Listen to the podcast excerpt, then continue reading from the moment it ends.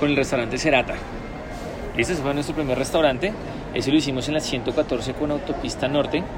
Quisimos hacer un restaurante de cocina mediterránea con fusión Colombia. El tema en ese momento era que en la 114 pues no hay restaurantes. Entonces yo sabía que teníamos que hacer algo de, mucho valor agregado para que se convirtiera en destino.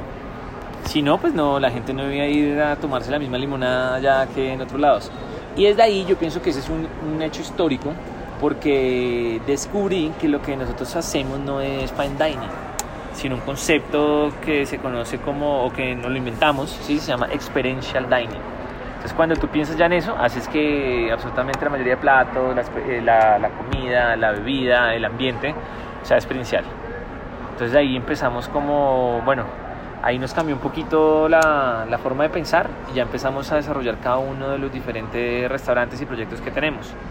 Vale la pena mencionar que ahí nos aliamos con un chef llamado Rubén Trincado, él es de San Sebastián, País Vasco, y en ese momento fue el primer chef que llega a Bogotá con estrella Michelin, entonces también nos ayudó como en términos de, publicidad.